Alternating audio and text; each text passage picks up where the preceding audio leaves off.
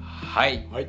ではえー千島学説ののはい千島学説、第3までいったから 第3まで行ったんで次はじゃあ第4芸人あの、はい前回もちょっとさらっといきましたけど第4芸人の細胞新生説はいえーサブタイトルがですね「細胞は細胞構造を持たない有機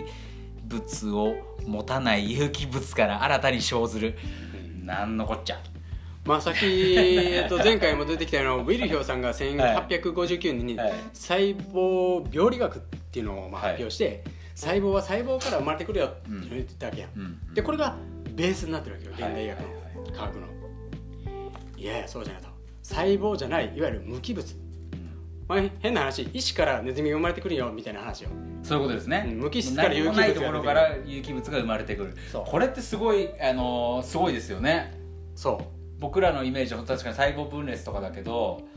すごいなんだろうもうなんだろうな SF の世界ですよねそうねよう言っちゃえばでまあ言ったら今の現代の常識に真っ向から反するようなことを言っちゃっうんたわけようんね、うんうん、本当に何もない、えー細胞構造を持たない、えー無機物からうんその有機物がポンと出てくるっていうただ赤血球がまあ細胞じゃないと考えて、さい赤血球から細胞になるとまあすごいんやけもどう確かにもそうですねもっとすごい話になってくるわけよね面白いこれでも本当にでもあのー嘘でしょってところから湧いてたりするじゃないですかいろんなものがまあいいよね 今日現代的にはいやそうどっかから入ったんやとそうね、うんでもなんかその嘘でしょってことよくあるからこれすごくねあの僕はあるなと思う思うんですよね、ううんんうんうん、じゃあちょっとこれはちょっとさらっと言って第5原理いきましょうかうん、これ4と5と経験つながってくるんやけども、はいその細胞新生説がちゃんと認められてくるといわゆる医療の治療法が全部変わってくるだかうんうんうんうん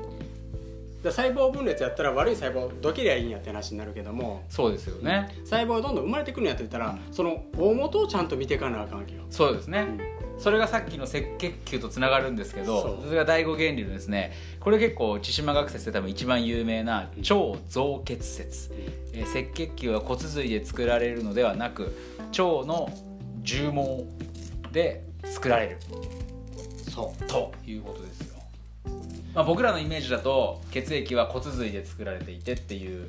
まあイメージそういう習わそうりやがってそうやって教わってますけど、まあそこがもうそもだそもか違らうと血液の病気である白血病とかってなってくると、そうですね骨髄移植をするわけやそうですね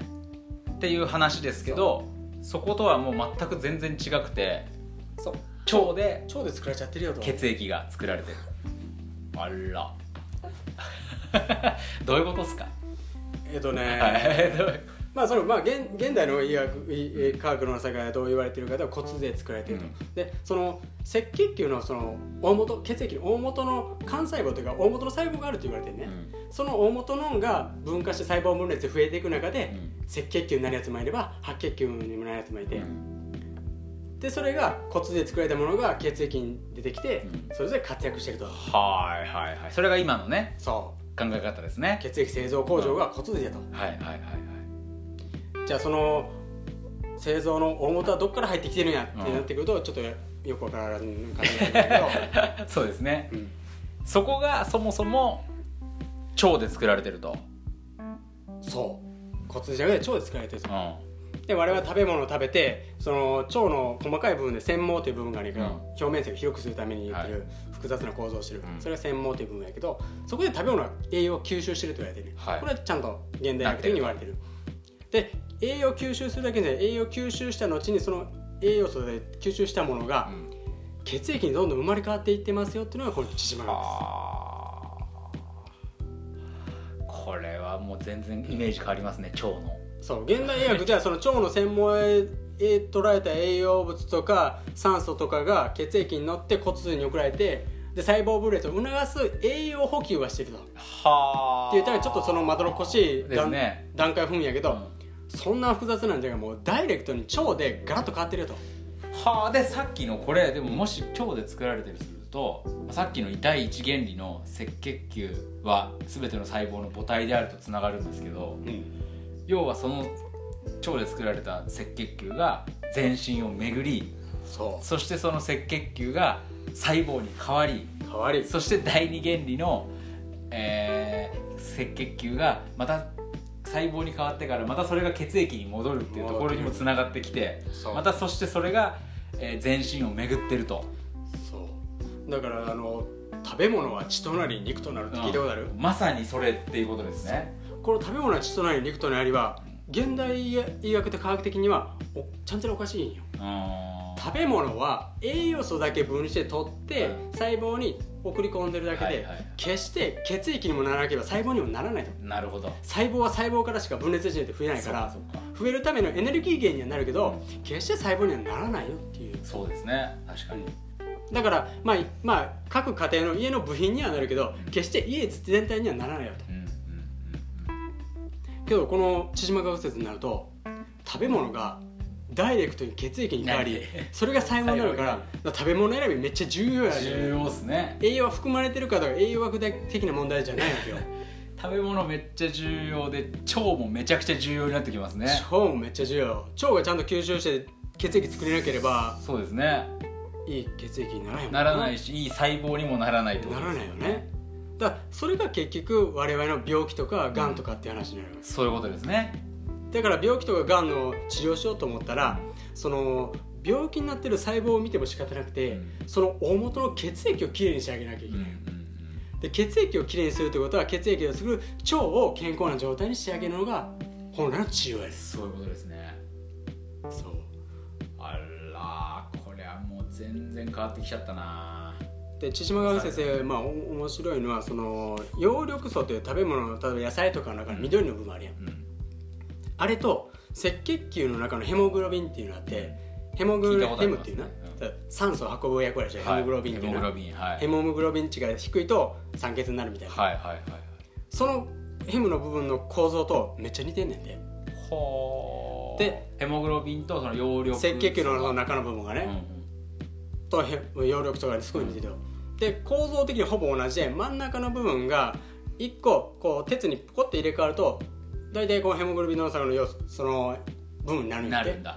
うんで緑がそこが変わると赤になるねんへえじゃあその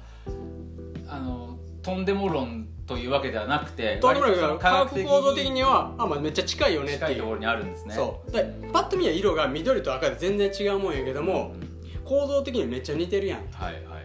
そしたら赤血球の元が葉緑素を材料にしてるって言われてもまあまあありえるよねそうですね確かにあのー骨髄って骨髄って背骨の中ですよねえー、っななんとていうんですここで言われてるのははい骨髄性学説で言われてるのは腸管骨って言って細長い骨ほうあの採取するのは取りやすいってこといやこんなとこから取ろうと思ったらこ骨れ砕かれるなかるらほどだからだか背ら骨から骨いって髄の中中背骨の方の骨髄をちょっと取ってるけはあはあはあはあど背骨の骨ってこうブロック状のがあるだけではい骨髄はほん、ほとんどないねちょっとしかないねはあで骨髄いっぱい含まれた腸管骨で腕の骨とか足の骨あとそういうところにか来るんだ長い骨の真ん中空洞の部分に骨髄が骨髄が入ってるでもその僕今僕普通に何も知らない状態で聞いたら、うん骨髄で作られてるより腸で作られてる方がなんか納得できるっすよしっくりくるしっくりくる骨髄で作られないでしょって感じしますもんねだってけど今更けど俺の中でしょみたいなそれはなしって言えないよねっていう雰囲気になってるわけよだかあーら地球は平らでしょっていうのは当たり前なんかいや地球丸いよって言い出したそうらいうことですよねおいおいそれもっともやけど、はいはいそれ言っちゃあか んやんみたいなだからこれをでも千島さんは全部一応論文にして、うんちゃんと発発表というか正式に一応そあれはしてるわけですもんねたただだねあの認められてないんですよね、認められちゃってないわけよであのの決して骨髄で作られたことを父ません否定してるわけじゃない、うんうんあの骨髄なんか脂肪組織で基本満たされてんねんけど、はいさっき出てきたような組織がまた血液に変わるっていう、うん可逆性っていうう、んその原理を考えたら特殊な環境下では骨髄の中に満たされてるその脂肪分っていうのも脂肪分が崩れて分解していく中で血液に逆戻りすることがあるはいはいそれ顕微鏡を見るとああ血液作られてるやんでも見えるだからそのそういうことですねそのすごいストレスがかかってるとか腸で、まあ、不自然な状況下では、ありえるってことですよ骨ね髄の中で造血もありえる、うんまあ、造血よりはなんだろうもう崩れて血液になっちゃう戻っちゃったそういうことですね だからそういう考え方がないから造血になるわけ、なっちゃうわけですねうんでも生きてる人の腸は見れないですもんねね、 腸であれ骨髄であれやっぱ見ようと思うと切り出してきて、そうですね命から切り出してもう死んだ状態でで見てプレパラートの上に乗せて光を当ててっていうすごい特殊な状況下にしてしまうから自然な生態っていうのは見れないねうん面白いなけけどね顕顕微あのね映像はあんねんほうほうほうほうほう白血球がバラバラになってそのバクテリアのような状態になんか崩れてなっていくっていう、まあ、いわゆる生態の中を映像で撮影したっていう今の技術ができるからう、んそういうもの見もれるんですね見れるはそそれを証明してもなおかつ「いやいやいや地球まだ平らですって」って言ってる勢力の方が力を持ってるっていうだけの話ということですねいやーどうですか千島学説もうだからい医療のやり方全部変わるよね そうですねとにとにかくだからこ骨髄移植とか骨髄バンクっていうのは全く意味をなさなくなってくるし、んそれをするのよりもっといいことがあるよっていうのを教えてくれてる、はいはいはいあとはそのあの食べ物がすごく大事だよとかそうそうですね腸とかその腸がすごく大事だよっていうところもすごくつながるというかそう栄養学の栄養素だけ見るんじゃなくてもうもっと根本的なものになってくるよね食べ物の位置づけが分かりやすいですねだからねこっちの方が僕らの普段の生活で食べ物が大事だなとか思えるというかそういうことうんよ、うんうんはあじゃあど第6第7は次回に行きますかはいそうですねはい、じゃあここらで一回止めますねはいはい